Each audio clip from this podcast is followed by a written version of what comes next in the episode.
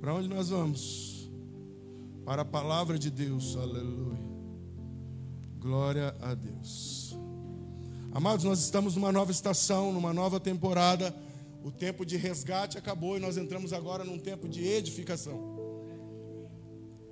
Nós estamos já há um bom tempo falando sobre o fundamento, nós estamos há, há um bom tempo falando sobre a fundação, falando e, e preparando e desconstruindo e tirando entulho.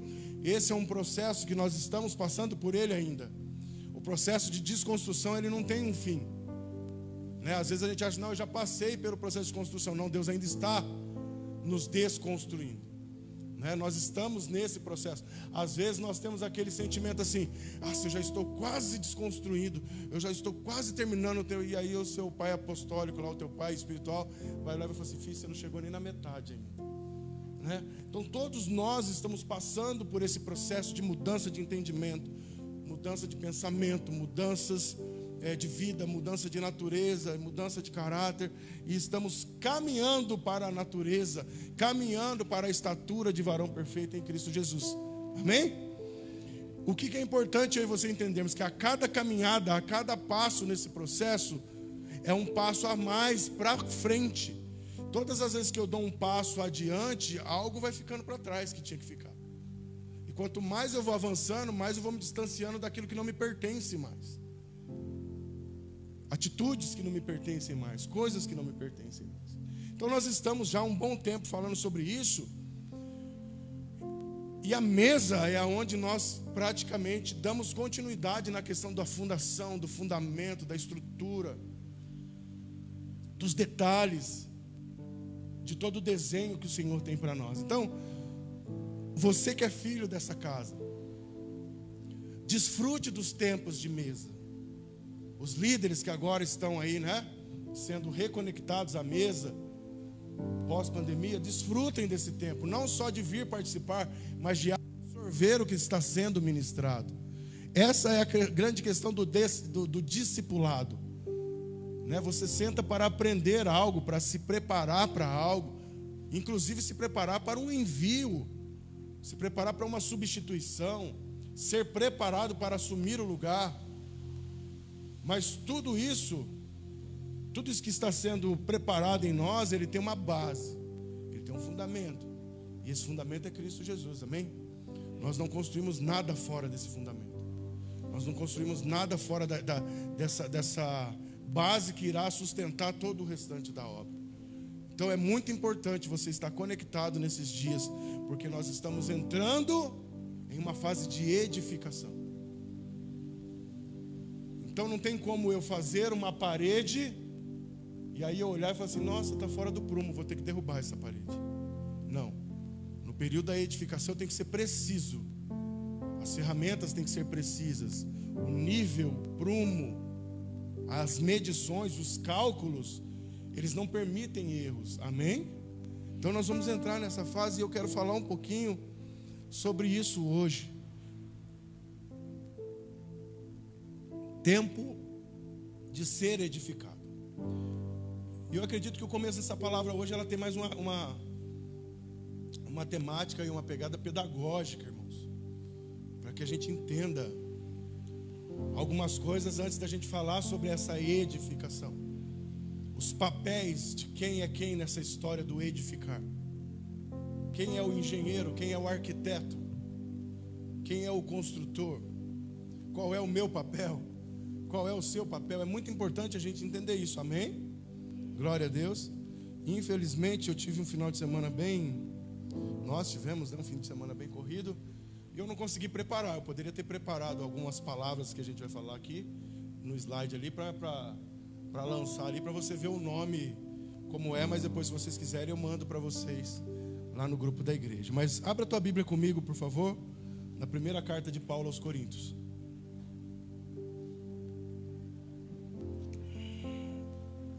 Lá no capítulo 3.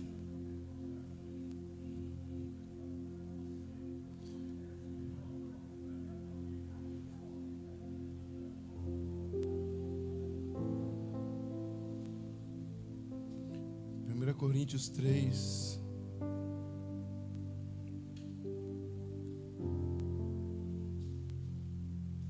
Nós vamos ler do versículo 10 ao 15.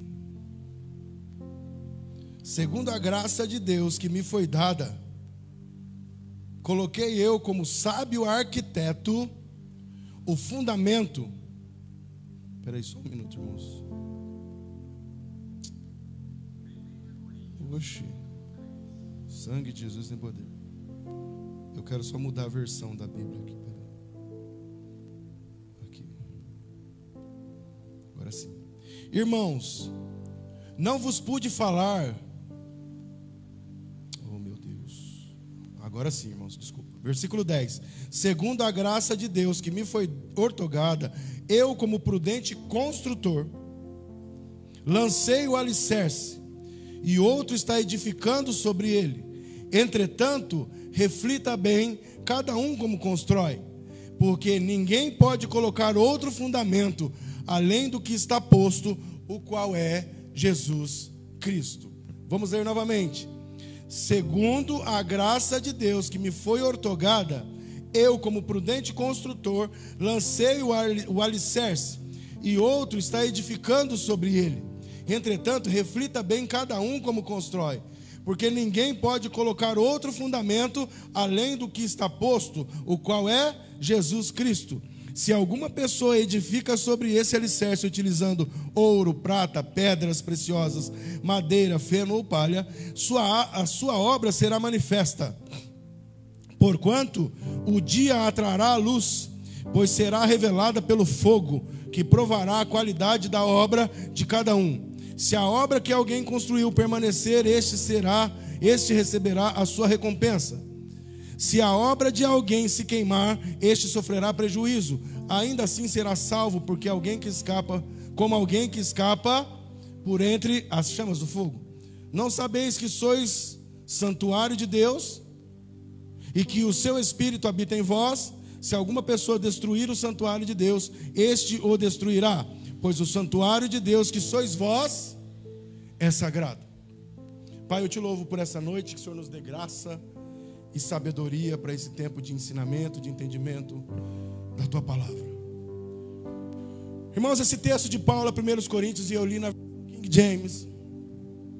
Nessa leitura nós vamos nós vemos Paulo usando a palavra construtor.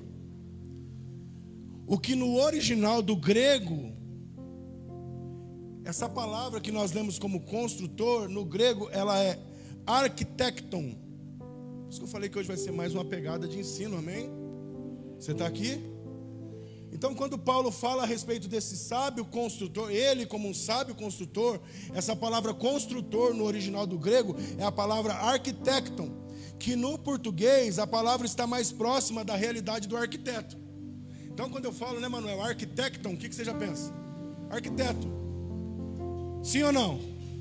Então, quando Paulo fala, eu como sábio construtor, na verdade, no original do grego, está falando arquitecton, que no português, quando nós ouvimos, ela se aproxima mais da nossa realidade como um arquiteto.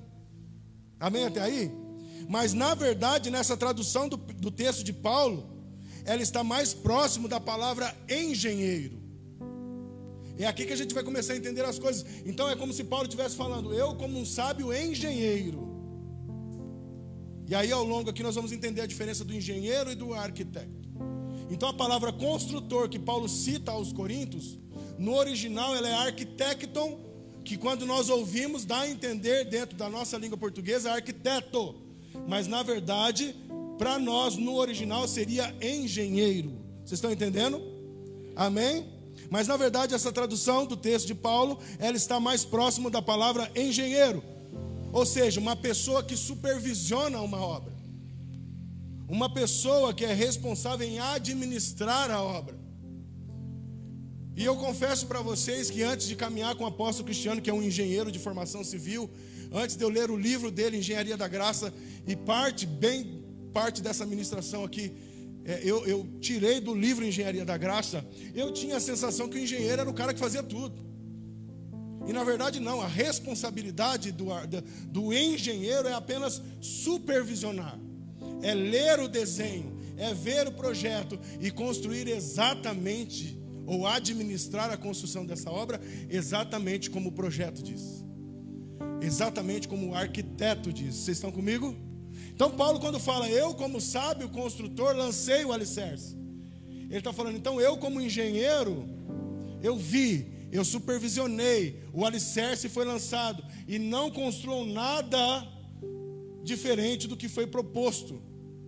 Não construam nada fora do que foi proposto, fora desse alicerce que é Cristo Jesus. Amém até aqui? Então fala comigo, em Corinto, a palavra construtor, no grego, remete à supervisão. Engenheiro e não arquiteto. Amém? Até aí? Nos dias de hoje, fazendo essa analogia com a palavra, o arquiteto é aquele que está diretamente focado no desenho, na concepção do projeto. Nós estamos falando de edificação nesse tempo, amém? Ou seja, eu e você vamos passar por uma edificação. Algo será construído em nós para que esse algo seja construído em nós, eu tenho que entender o projeto, eu tenho que entender o desenho, eu tenho que entender como aquele que vai construir, que é o construtor, quer. Então, o, o, arquiteto, na nossa, na nossa língua portuguesa, aí sim é o cara que diretamente está focado no desenho, na concepção do projeto. Já o engenheiro é o responsável pela execução. E a execução tem que seguir exatamente o que o arquiteto projetou. E eu acho que aqui vocês já começam a entender aonde eu quero chegar nessa noite. Então Paulo está falando, eu como engenheiro, como responsável, como administrador daquilo que o Senhor confiou a mim, lancei o alicerce. Trouxe vocês para o fundamento correto. Olha, agora vocês vão edificar a partir de Cristo. E ele ainda fala: aí você vai construir. Se aquele que construir com coisas perecíveis, corruptíveis, quando ela for provada, ela vai se queimar. E ele está falando que aquilo que eu construir, que for eterno, vai se manter, mas aquilo que eu construir, que não for eterno, que for com bases naturais, que for com coisas é, é, é, que o fogo queima, ela vai se acabar. E ele vem trazendo essa analogia para nós. Para entender melhor algumas definições relacionadas à construção ou a edificação descrita na palavra, eu convido você agora a abrir comigo lá em Hebreus, para vocês verem a diferença. Hebreus, carta aos Hebreus, capítulo 11. Irmãos, eu quero tentar falar de uma forma bem simplificada para não confundir a tua cabeça, amém? Os Hebreus aqui está falando de quem? Ele está falando da pessoa de Abraão. E no versículo 10 ele fala assim: ó, Porquanto ele aguardava alcançar a cidade que tem alicerces magníficos, da qual Deus é o arquiteto e o edificador. Porquanto Abraão aguardava alcançar a cidade que tem alicerces magníficos, da qual Deus é o arquiteto e edificador. Aqui nós temos algumas definições nesse versículo 10. Alicerces da cidade. Qual era o significado do alicerce dessa cidade? Abraão aguardava encontrar o que, irmãos? Com essa promessa, sai da tua terra para uma terra. Qual que é a promessa? Sai dessa terra e vai para uma terra que eu te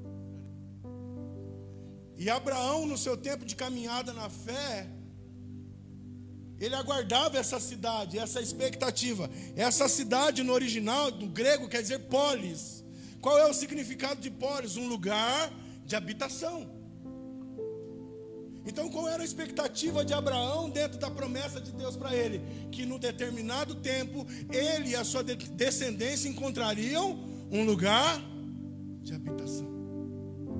Por isso que o versículo 10 diz: porquanto aguardava alcançar a cidade que tem alicerces magníficos. Esse lugar de descanso, nós estamos entrando aonde? No lugar de Um lugar de habitação. E aí ele vem falando aqui, olha, da qual Deus é o arquiteto. Aqui em Hebreus, o original da palavra arquiteto é technites. Aí sim, technites, do grego original para o português é arquiteto. É o que desenha, é o que projeta, ou seja, o qual Deus é o arquiteto. Eu estou buscando um lugar de habitação, ao qual Deus está construindo, ao qual Deus, que é o arquiteto, que desenhou, que projetou, vai me entregar. Essa era a concepção de Abraão. Vocês estão comigo? E aí vai falar do edificador. E aí sim, em hebreu, se você pegar a palavra edificador, que é demiorgos. Caramba, hein? Isso que eu queria escrever ali, para vocês não acharem que é demogorgos. Não é o mundo invertido. Quem assistiu Stranger Things aí? Não é os Demogorgon, amém? É demi, deixa eu ler de novo aqui, irmão. É demio, demiorgos, do grego construtor. Aqui sim, a palavra está remetendo a alguém que é o que desenha, que é o que projeta, e também é o cara que além de desenhar e projetar, é ele que constrói. Isso é fantástico porque nós estamos falando agora de um tempo de edificação. Então fala para o teu irmão, se vai ser algo edificado em nós, precisa ter algumas coisas. Primeiro, um arquiteto que desenhe, que projete, que elabore como vai ficar. Fala segundo, um construtor, que é o que vai construir algo.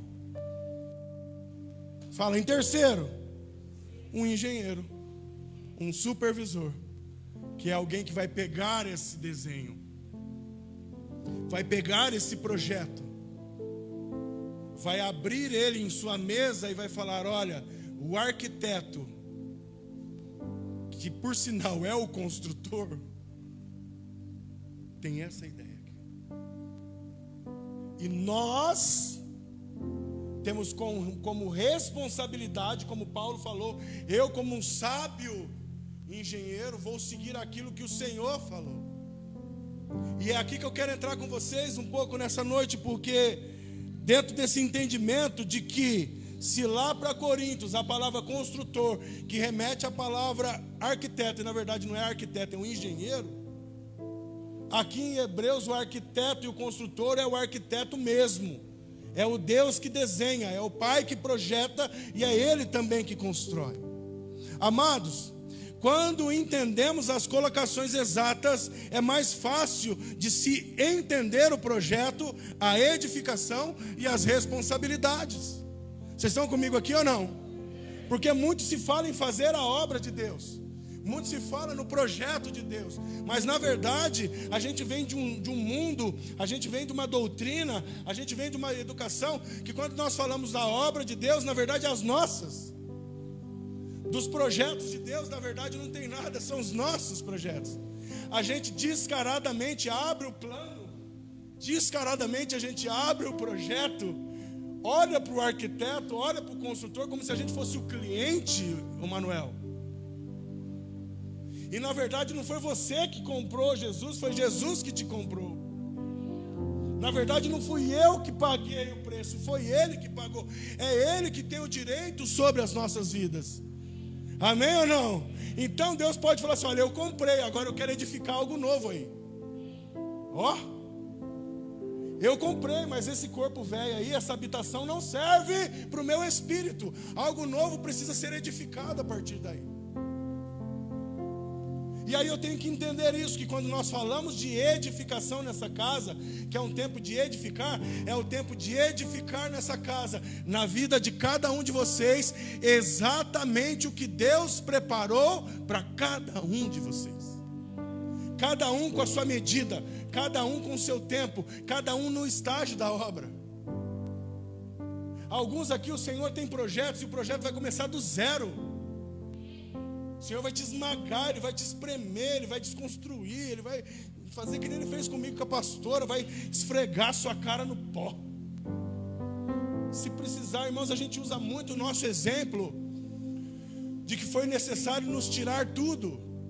mas não necessariamente o mesmo processo que eu passei para que essa formação de Cristo em mim, para que essa formação de Cristo na pastora, que esta é a edificação a ser feita, comece, você tenha que perder tudo, talvez não. Muito pelo contrário, talvez durante esse processo você vai prosperar mais ainda. Talvez você vai ficar mais rico ainda, mas em alguma área da tua vida em específico, o Senhor vai pegar você para tratar você. Amém ou não? E normalmente ele vai fazer isso a partir daquilo que ele sente em você, que você tem mais dificuldades em, em abrir mão. É como se eu vendesse a minha casa para o Manuel, o Manuel chegasse e falasse assim: beleza, eu comprei, agora eu vou fazer do meu jeito. Eu falei assim: não, mas era minha. Era. Agora eu faço com ela o que eu quiser. Então olha para o teu irmão e fala para ele: antes da cruz, a sua vida era sua. Agora eu falo para ele: você fazia com ela o que você quisesse. Depois da cruz, agora olha bem no olho dele e fala assim: se é que você passou por ela. Após a cruz, essa vida que era sua não é mais sua, foi comprada. E agora existe uma pessoa responsável por ela, e essa pessoa responsável por ela é o arquiteto e o construtor. E aí ele precisa de um engenheiro para supervisionar a obra. Aí ele olha na terra e fala assim: Eu vou levantar aquele negão ali. E aquela mulher que está linda hoje, meia oncinha, meio.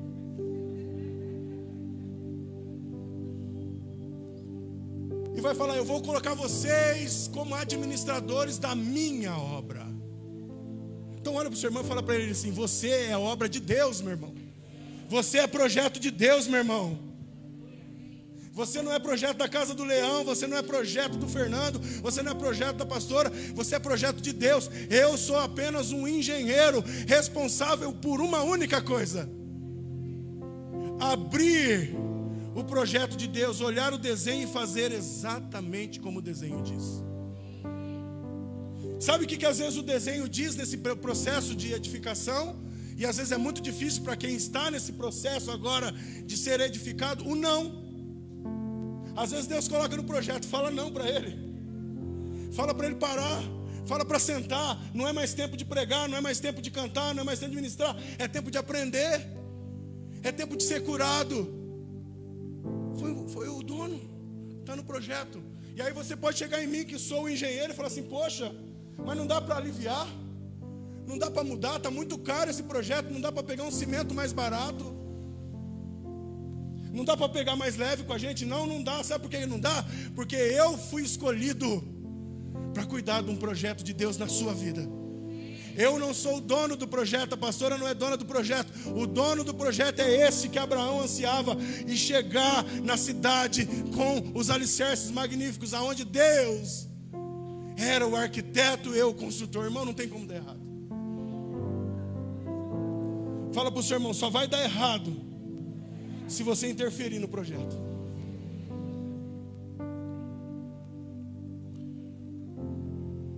Quando entendemos as colocações, tudo fica mais fácil.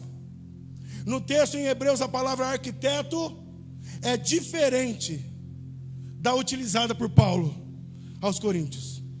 A palavra arquiteto em Hebreus significa no original technics. Aí sim é o mais próximo. Na nossa língua portuguesa, de arquiteto, aquele que desenha, aquele que faz o projeto. Ele, olha que interessante.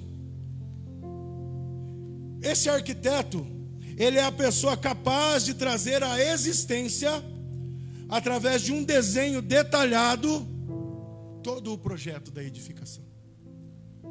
Incrível isso, né, irmãos? Você sentar para uma pessoa, Adri, e contar para ela como você quer esse lugar de habitação. E ele começa a desenhar. Quando ele abre para você aquela folha própria para aquilo, você olha e fala assim: Cara, exatamente o que eu falei está aí. Agora, olha que interessante nesse processo, porque se ele é o arquiteto da minha vida, e se ele é o arquiteto da sua vida, não é o que eu quero para a minha vida que vai para o papel, porque ele é o dono. Vocês estão entendendo? Vocês estão entendendo que quanto mais a gente vai avançando além do rio, mais a gente vai desaparecendo? Porque esse é o papel. Mais dele, menos de nós. E aí ele, como arquiteto, olha e fala assim: Cara, eu tenho um projeto. Pós-cruz, eu tenho um projeto. A cruz é o início. A cruz é só a libertação. A cruz é para você entender que aquela vida de escravidão não te pertence mais. E agora, pós-cruz, começa em mim um processo de ressurreição, de uma nova vida, de uma edificação, de uma nova natureza. E aí você tem que entender, irmãos, e sair daqui hoje com esse entendimento. Quando você sair daqui hoje, você tem que entender: se eu passei pela cruz, se eu estou entrando numa nova terra, se eu estou entrando num tempo de descanso, é porque alguém me comprou mas não mais como escravo, ele me comprou e me adotou através do Espírito. E se ele me adota, ele me coloca na condição de filho. E eu, na condição de filho, declaro que toda a herança do Pai é minha. Então, glória a Deus, irmão. Quando eu falo que você foi comprado, você não foi comprado como escravo. Você foi comprado por um preço valioso e precioso. E após ser comprado por esse preço, veio sobre você um espírito e esse Espírito clama, Abba, Pai. É esse Espírito que nos faz filhos, que nos traz a adoção. Agora, como filhos, pertencentes a uma nova vida, esse arquiteto e construtor, ele tem um projeto novo para nós. Diga glória a Deus. Qual é o projeto novo de Deus para nós? Que Cristo seja tudo em nós. Então olha para o teu irmão e fala assim: irmão, esquece Fala para ele de novo, fala assim: esquece de achar, irmão, ou, ou de pensar que os teus projetos,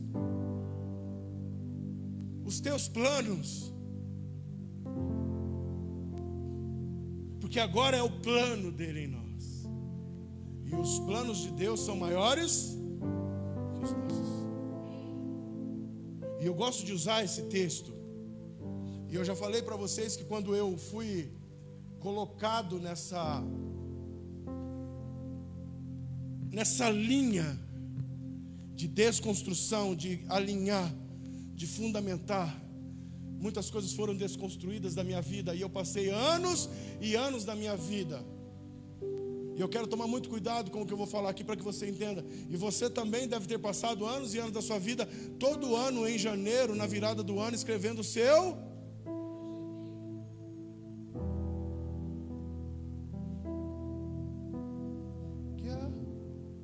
tempestade é você. Mas eu quero um carro. Chuva forte é você. Me dá uma casa. Projeto de vida. A porta aberta é você. Mata meu vizinho. Escreve ali, ó. Pá, pá, pá, Sim ou não? Quem nunca, né?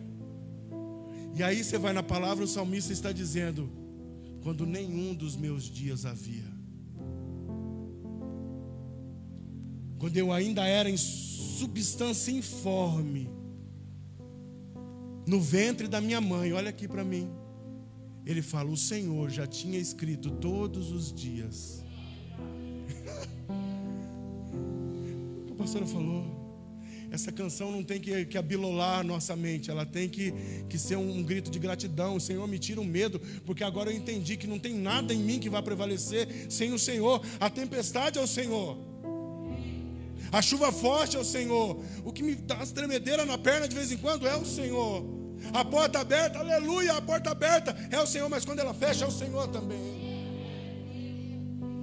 Me tira, Senhor, esse medo de me entregar a esse projeto e falar: desce a marreta, Deus.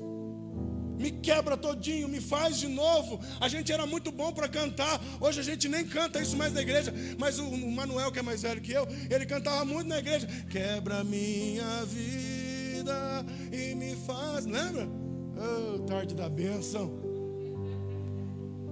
Hoje a gente não canta mais isso, mas é exatamente isso que nós queremos ser, irmãos. Um vaso novo nas mãos do Senhor. Deixa Ele como arquiteto olhar. Hum, eu tenho esse desenho aqui para esse filho.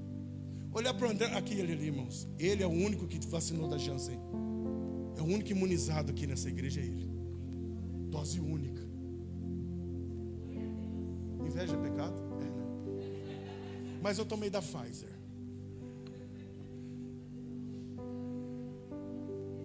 Ah, então está explicado. Ele comprou o enfermeiro. É. Mas olha só, o Senhor olha para cada um de nós agora como novas criaturas e Ele fala: Eu agora sou o arquiteto, eu agora sou o construtor. Quem já foi no shopping aqui? Quem já foi no shopping?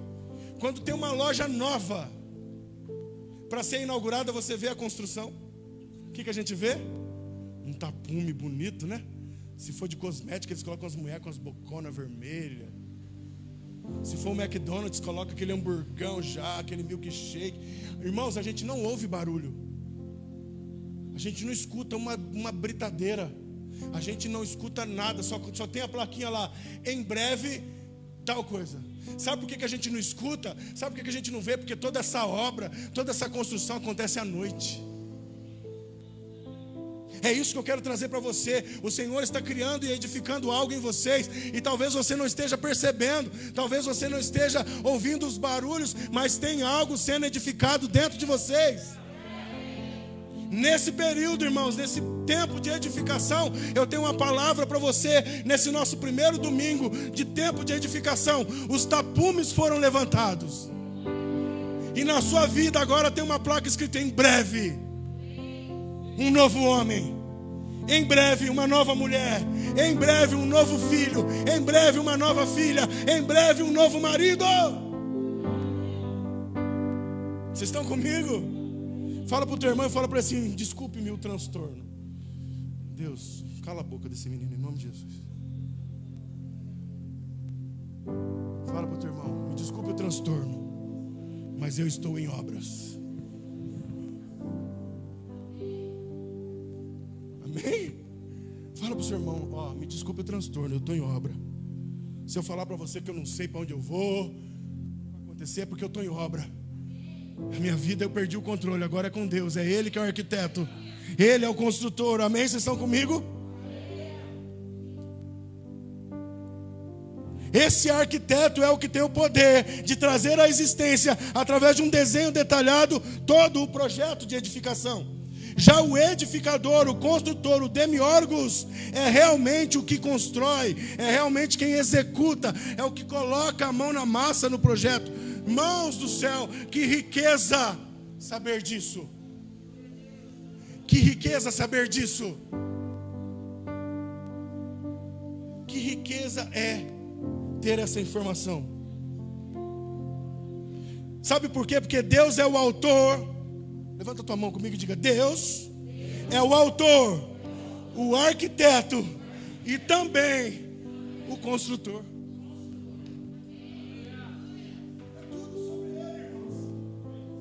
Nessa nova jornada de edificação, cabe a nós apenas ouvir, cabe apenas obedecer o desenho original que o Senhor propôs para a minha vida. Pastor, ele é o autor, ele é o arquiteto, ele é o construtor, mas que projeto? Qual é o projeto, pastor? Levanta tua mão e diga comigo assim: o projeto é de executar em nós a edificação de uma morada para a habitação do Espírito Santo. Esse é o projeto. Se Abraão ansiava por chegar nessa cidade, nesse lugar de habitação, era exatamente, irmãos, um tempo de apontamento para o que viria a acontecer. Que esse povo, essa promessa, essa terra, esse lugar de descanso, que é Cristo, chegaria. Que essa formação, a formação desse templo, por isso que Paulo fala lá no final da carta: Não sabeis vós que agora sois o templo se você é o templo, quem constrói o templo é Ele, não é você. É Ele que dá as medidas, é Ele que dá o desenho. Cabe a nós seguir exatamente o que Ele desenhou. Amém? Seguir exatamente o que Ele projetou. E o coisa ruim é tão astuta. E essa palavra é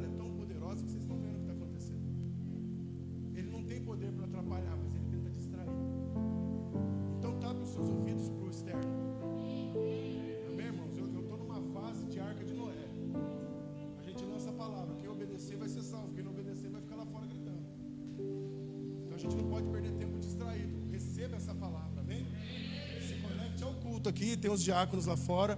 Os diáconos estão de olho lá, já foram orientados quanto a isso, amém? Então fala comigo assim: o projeto do Senhor é edificar em mim. Ah, eu, eu, eu sou muito frágil para isso. sou tão apaixonado por Ele que eu sou frágil para falar isso. O projeto dele é edificar em mim uma morada para o Espírito dele. Ah, irmão. Isso é muito forte para nós, porque quem que nós éramos, Manuel? Nós não éramos nada, irmãos.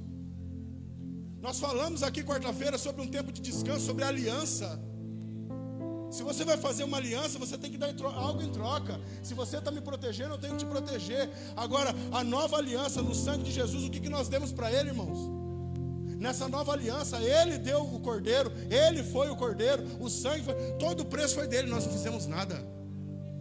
Na cruz já começa o nosso processo de descanso. Agora eu ouvi a palavra do Senhor dizendo que o objetivo desse projeto é fazer de mim uma edificação perfeita, seguindo os desenhos dele para o que ele quer na minha vida, para que o Espírito dele possa habitar em mim e se manifestar através de mim, isso é muito poderoso.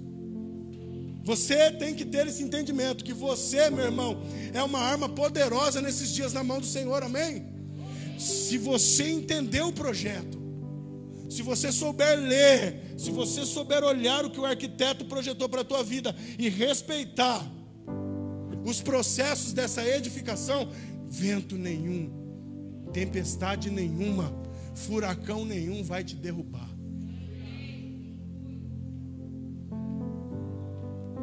Porque a hora que for provado no fogo, tudo que há e tudo que existe em você nessa formação é eterno.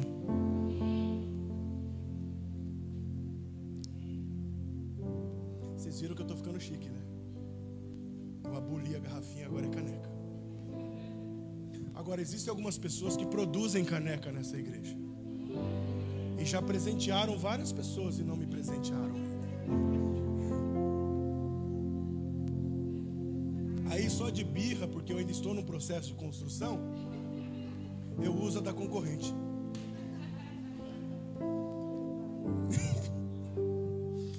Mas em breve teremos caneca da Casa do Leão, irmãos, para vender. Nada a ver o que eu falei, né? Foi só para eu tomar uma água aqui que eu tô com dor de garganta.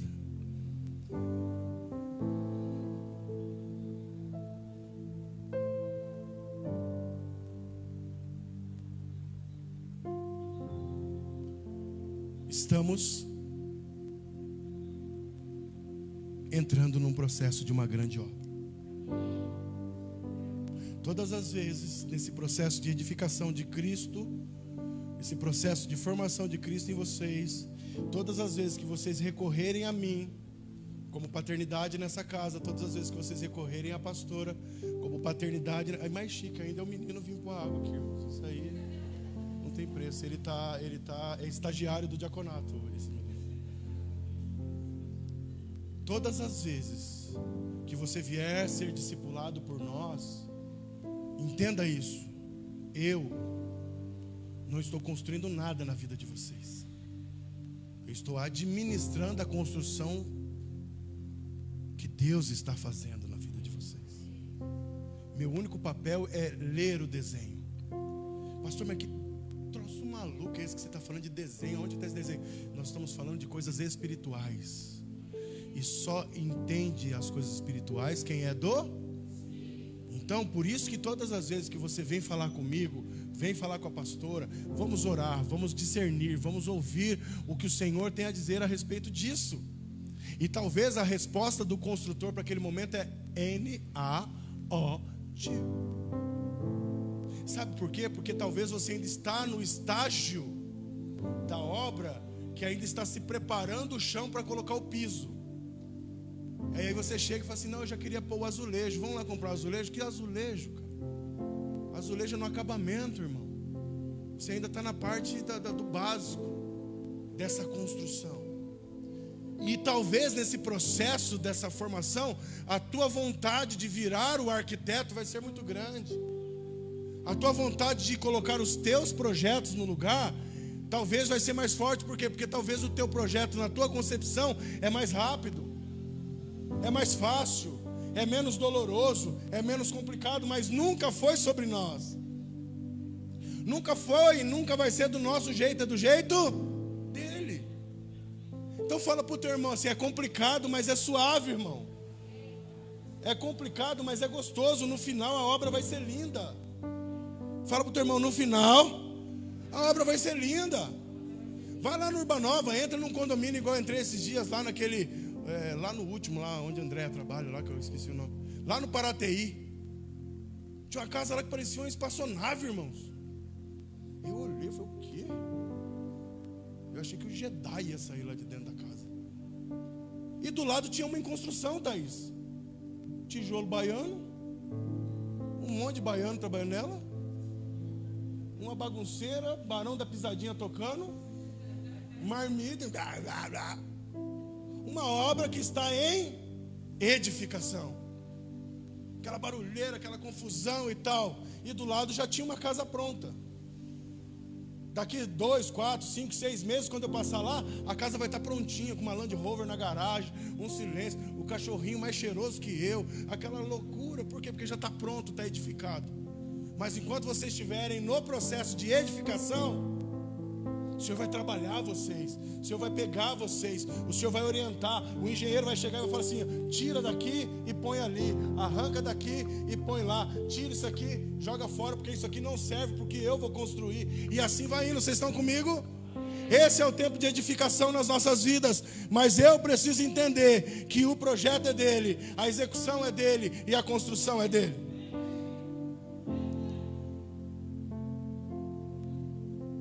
Em se falando de obras, nos vem uma pergunta: o que precisamos fazer para a obra de Deus?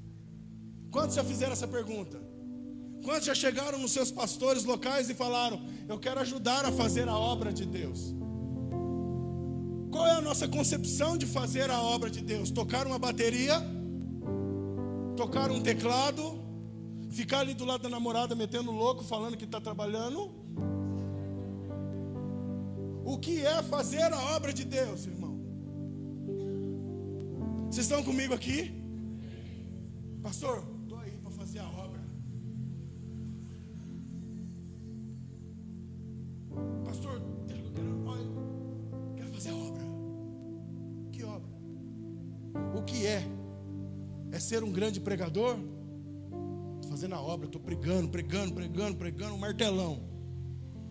É alugar um galpão, alugar um prédio, encher de cadeira e transformar esse lugar em mais uma congregação? Fazer a obra de Deus é fazer o sair da noia, sair ali fora e alimentar os moradores de rua? Qual é a nossa concepção de fazer a obra? Tudo isso que eu falei, meus irmãos, podem ser boas ações, mas não tem nada a ver com fazer a obra de Deus. Vamos às Escrituras? Por favor. Evangelho de João. A morte não venceu. A morte não venceu. Evangelho de João, capítulo 6, versículo 28 e 29. Então eles questionaram a Jesus, abre aspas, o que faremos para realizar as obras de Deus?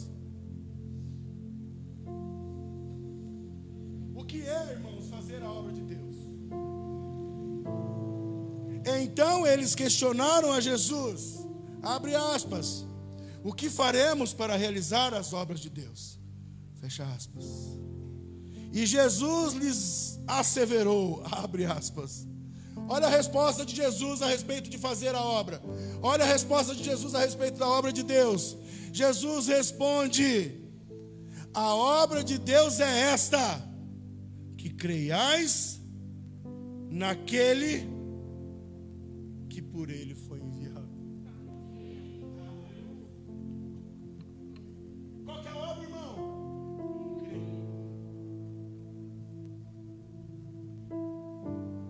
Não precisa fazer nada? Não. Qual que é a obra de Deus, pastor? Crer naquele que foi enviado. Sabe por quê? Porque eu não posso executar nada. Você não pode executar nada. Engenheiro não executa. Engenheiro supervisiona. Qual é fazer a obra, pastor? Fazer a obra é crer que o arquiteto o construtor está construindo algo em mim. A obra não é fazer, a obra é crer. Crer em quê? Crer no Filho que foi enviado por mim e por você, para que agora esse lugar de habitação, que vai ser formado em nós, comece a ser formado em nós. Se alguém chegar em você e falar, e aí, está fazendo a obra de Deus? Estou. É mesmo? O que você faz? Eu não faço nada, eu apenas creio naquele que Deus enviou. Pastor, mas eu aprendi a vida inteira que eu tinha que fazer algo. Fazer algo agrega, mas agora em Cristo não é o que você faz, é o que você está se tornando. Agora em Cristo não importa o quão talentoso você é, importa quem é que você está se tornando. É uma formação de dentro para fora, o externo não tem mais nada. Não temos nada em nós, por nós mesmos, que nos habilite a algo. Nosso único papel nessa obra é o que? Crer Fala para o teu irmão, tão fácil, né? Ah, irmão, tão fácil. Tão fácil. Se a obra é crer, isso aponta que não somos nós os responsáveis em construir. Olha para o teu irmão e fala: sua responsabilidade não é construir, irmão. A sua responsabilidade é crer. Ai, que lindo isso, irmão. Vibra com o seu irmão mais uma vez, fala para ele: Uau! A nossa responsabilidade não é construir, a nossa responsabilidade é crer.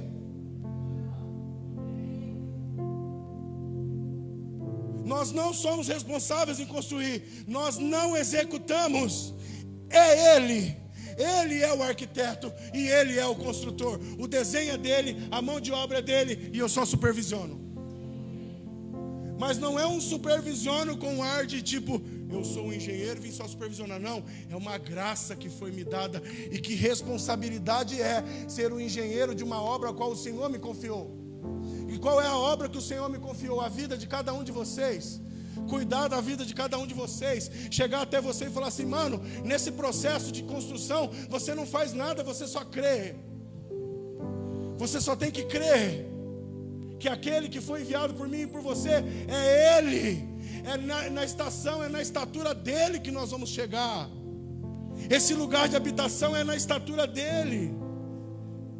Esse projeto de Deus é que Cristo seja tudo em todos. Nesse período de edificação, o nosso papel é ouvir ao Senhor e obedecer o projeto que Ele desenhou e que Ele vai executar. Esse é o nosso papel. E talvez para muitos de vocês é o mais difícil. Porque falar agora não é mais o meu, é o dele. Ai, ai, ai, ai, ai. Só que os planos dele são infinitamente melhores e maiores que os nossos. O problema é que nós construímos algo a partir de algo que vemos. Nós queremos construir algo a partir do natural e o Senhor está nos convidando para um tempo de construção no espírito tem algo mais fenomenal, fenomenal do que viver a eternidade. Tem algo mais fenomenal do que o Senhor olhar para você, olhar para mim e falar: a minha obra está concluída, está ali a habitação do meu espírito.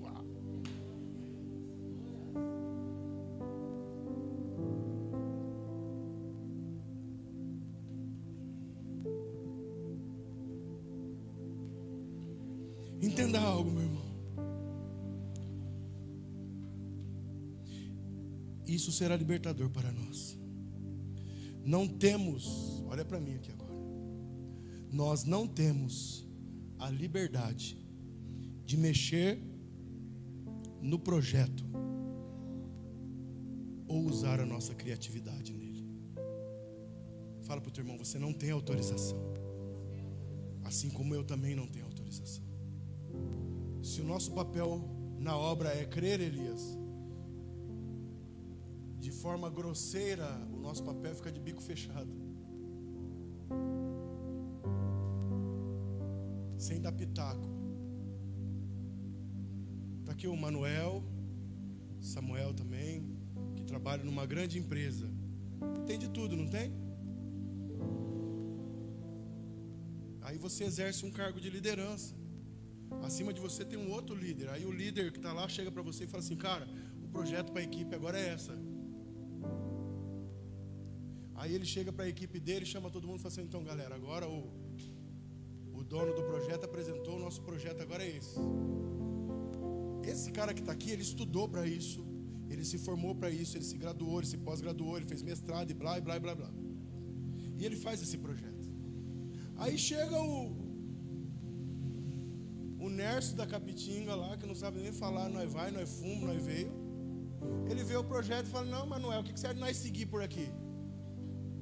Meu pai mexia muito. Que, Ih! Qual que é a sua formação? Vai formar para quê? É isso que o Senhor está falando para nós hoje. O tipo de construção, o tipo de edificação que está sendo gerada em nós, nós não temos autoridade para mexer nela. Fala para o teu irmão, pega que é de graça.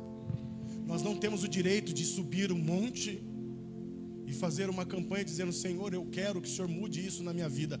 É Ele que sabe se é para mudar ou não. Você pode chegar assim para Deus e falar: se possível, passa de mim esse cálice. Se possível, não faça eu perder isso. Se possível, não faça eu fazer aquilo. Mas se não for possível, que seja feita a sua vontade e não a minha. Ah, mas vai ser muito doloroso. É doloroso, mas ainda é a vontade de Deus, porque esse doloroso tem um processo em você. Fala para o teu irmão: nenhuma ferida é para sempre. Toda ferida vai virar uma cicatriz, irmãos. Fique tranquilo. O Senhor está nos levando para um tempo de processos. O Senhor está nos levando para um tempo de edificação. Grandes coisas estão por vir. E as pessoas estão olhando e não estão enxergando nada em você. Sabe por que não estão enxergando nada? Porque os tapumes ainda estão levantados. Ninguém sabe o que está acontecendo aí dentro, Manuel. Mas vai chegar uma hora que o Senhor vai falar assim: chegou o dia, Léo, da inauguração do novo Léo. Chegou o dia da inauguração do novo homem. Chegou o dia do. Ó, oh, Maria, recebe aí. Chegou o dia do novo marido da Maria. Chegou o dia do novo pai do Mateus. E aí todo mundo vai olhar e vai passar, cara, lembra que tinha uma placa aqui? Olha a loja que fizeram aqui. Vão olhar para a vida do Léo, vão olhar para a minha vida, vão olhar para a vida de vocês. Eu falo assim, vocês lembram? Que ele ficou em off, sumiu um tempão, não ouvia falar mais dele. Olha o que se tornou esse homem.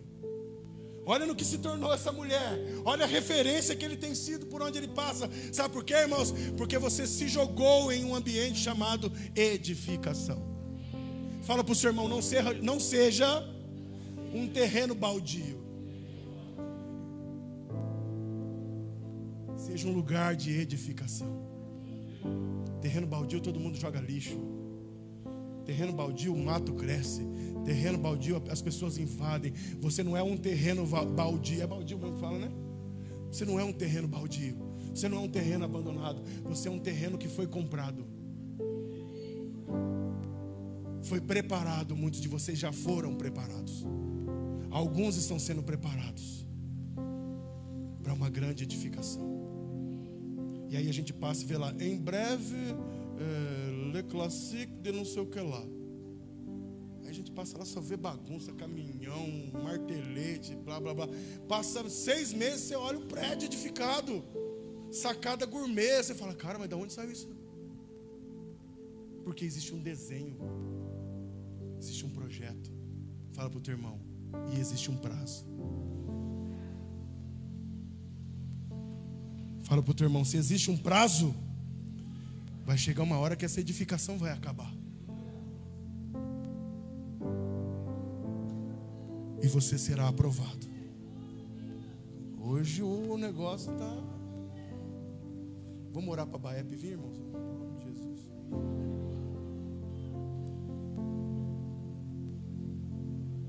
Estou encerrando, tá?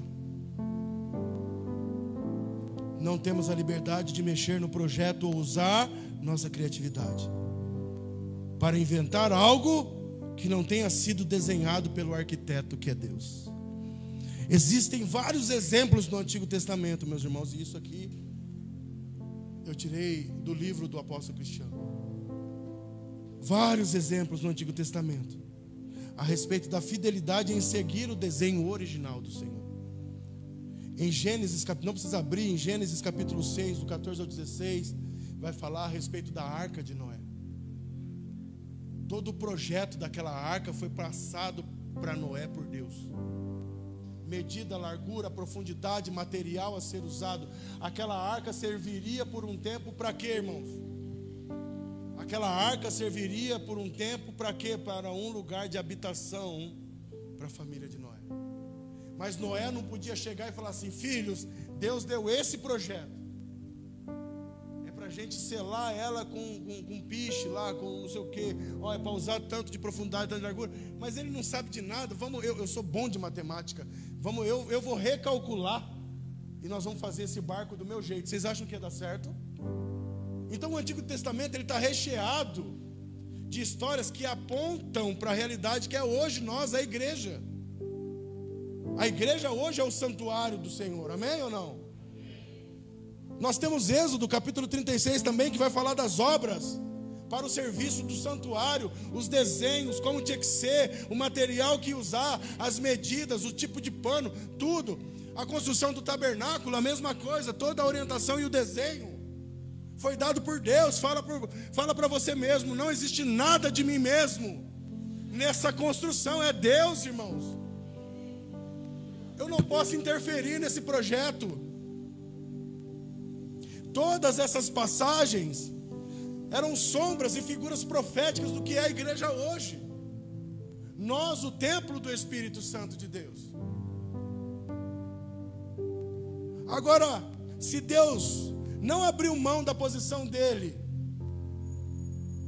de arquiteto, no que se diz respeito às sombras, do que haveria de vir, você acha que agora, no projeto original, no presente, na realidade do novo pacto. Ele vai abrir mão na nossa vida de ser o arquiteto? Jamais. E nós precisamos entender isso. Existe uma obra constante. Nós entramos num tempo de edificação. O pecado já foi arrancado, toda a mágoa, toda a cura que tinha que ser feita já foi. Agora nós estamos sendo preparados para esse tempo de edificação um lugar, uma moradia para o Espírito de Deus. O problema é que sempre falaram para a gente: existe uma morada para você, Manuel, no céu. A gente sempre falou de ir. E Apocalipse vai dizer que Ele é que vem.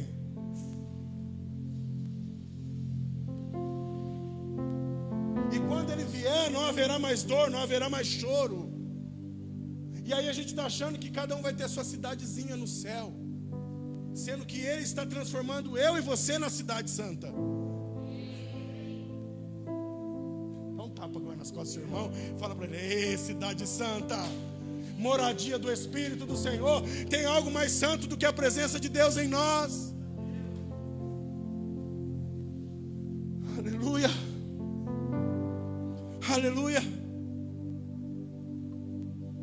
A formação da igreja tem um desenho e esse deve ser obedecido. Se a construção é a igreja, o corpo de Cristo, então estamos num processo de formação de Cristo em nós. Por isso que eu, como engenheiro, a pastora, como engenheira da graça, nós falamos: vocês estão num processo de formação de Cristo em vocês. É essa construção essa formação do novo. Agora eu sou responsável em conduzir vocês. Mas de quem que é o projeto? Quem que é o construtor?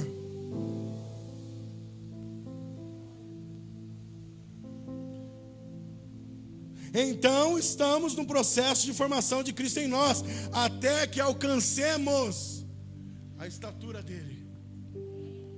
Efésios 4, 11 vai falar das graças ministeriais.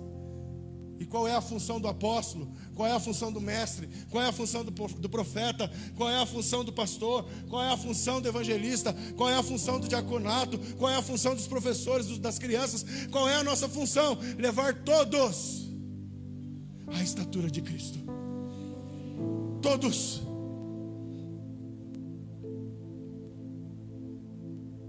Se nós estamos nesse processo, nós precisamos entender o processo de formar Cristo, o processo de mudança de natureza, agora sua casa vai cair. Esse processo de formar Cristo, esse processo de mudança de natureza é todo executado pelo Senhor. Como assim, pastor? E você?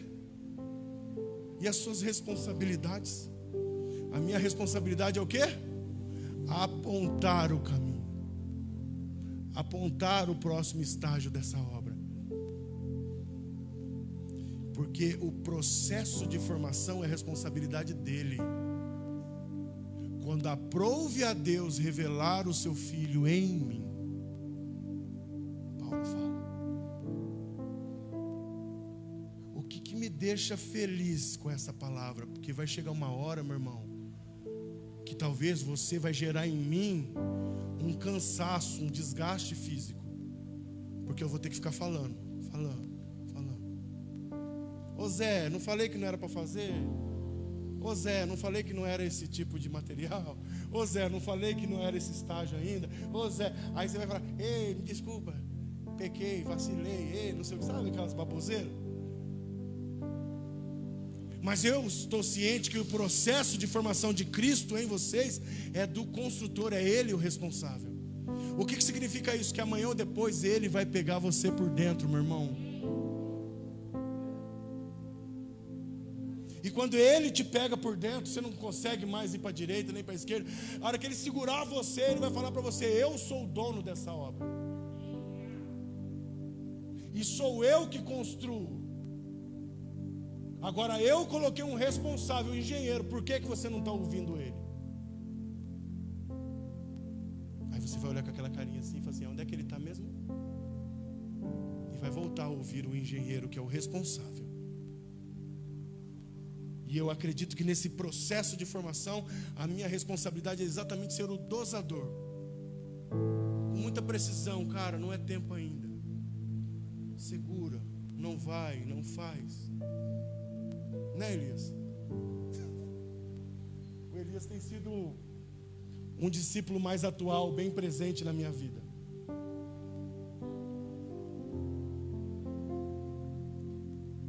Assim como a Mila por algum tempo foi da pastora.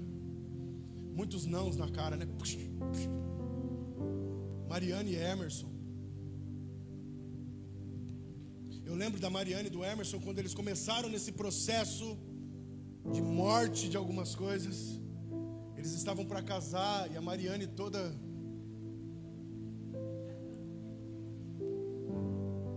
Mariane queria fazer um casamento da Lady Di. E não tem problema nenhum em querer fazer isso, mas o Senhor estava apontando que a finança para aquele momento não tinha essa condição. Tenho a liberdade de testemunhar deles, porque eles já testemunham deles aqui, não é segredo para ninguém. Mas teve um dia que eles, como filhos naturais, abriram mão de ser filho natural e se colocaram à mesa comigo e com a pastora como, como filhos espirituais. Queremos saber o que, vocês acham. Se eu for fazer o casamento nesse formato, eu vou gastar 40 mil, 60 mil, sei lá quanto é que era na época. E se eu fizer desse jeito aqui, vou gastar 15 mil. O que, que vocês acham? Eu olhei para a cara dela e falei assim: Eu acho que a matemática é exata. Você tem os 40 mil, 60 mil? Não, então faz o de 15. Eu quero de 60. Chorou, irmãos. Joaquim. Deixa eu te fazer uma pergunta. Tenho dinheiro, Mariane? Não, então não faça.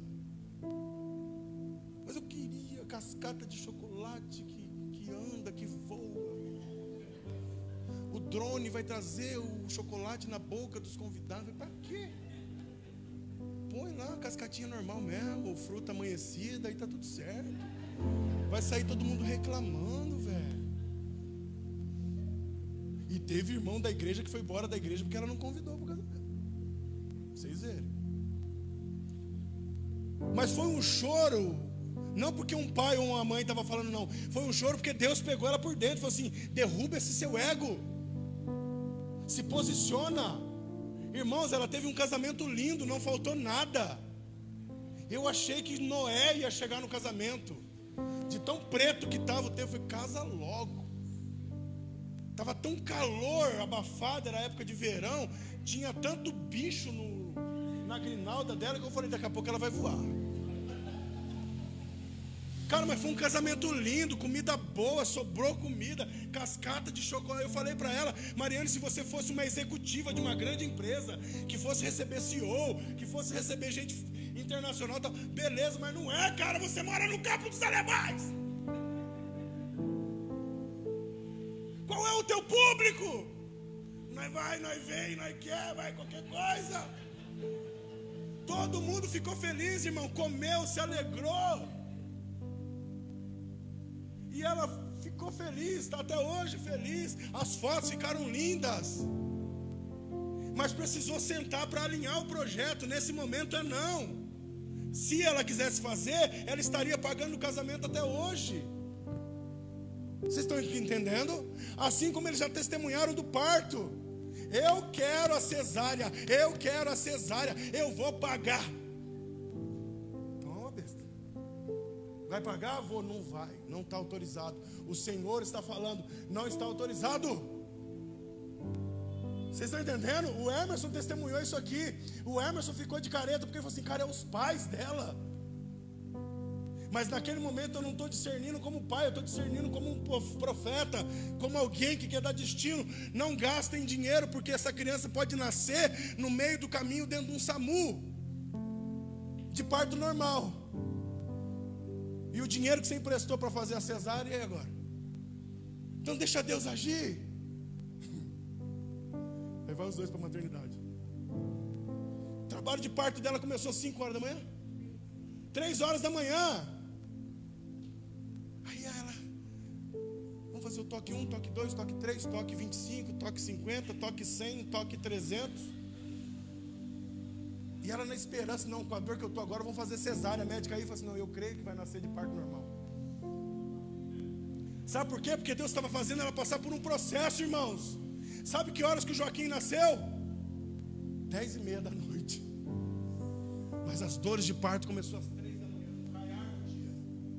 Quando estava faltando 15, quase 15 para as 11, a enfermeira entrou no quarto, a médica entrou no quarto e falou assim: é cesárea. Eu vou te dar a cesárea, mas você vai passar pelo processo da dor do parto. Eu vou te dar a cesárea, mas você precisa entender a dor que é gerar alguém. E no Espírito o Senhor está fazendo isso, irmãos. Tem muito crente querendo fazer a cesariana. Tem muito crente querendo gerar filho antes do tempo. Tem muito crente que quer gerar filho, mas não quer sentir a dor do parto. Vocês estão comigo aqui? Nessa edificação em nós, Deus está nos apontando. E ouça o que eu estou falando, levante a tua mão, por favor. Muitos de vocês serão ministros do Evangelho. Muitos de vocês vão sentir as dores de parto. Muitos de vocês precisam entender o que é gerar uma pessoa. Muitos de vocês precisam entender essa dor que foi dizer: Deus meu, Deus meu, por que me desamparar? E esse grito é exatamente na hora da separação. Nós precisamos entender isso, mas só entende isso quem ouve a voz de um pai que diz: vai, vai ser assim. E essa aqui, irmãos, estava quase parindo junto. De desespero, a mãe aqui, no dia do meu aniversário, esse moleque roubou a minha brisa. Churrasco. Todo mundo empelotado no quarto lá, consolando a mãe da, e Deus falou comigo assim: quando for dez e meia, o Joaquim vai nascer. Manda avisar a Mariane. Aí, não, filho, seu pai falou que dez e meia o Joaquim nasce. E eu querendo putz-putz na minha festa, todo mundo tenso. A carne esfriou, a morte. Quando foi dez e meia, aquele cara babão lá mandou uma foto. Ele, ela e o Joaquim nos braços. Dez e meia, um pouquinho para frente, o Joaquim nasceu. Nós nos movimentamos no que o Senhor fala, não no que nós desejamos. Vocês estão comigo? Fala para o teu irmão. Fala para ele: permita-se desfrutar desta grande obra.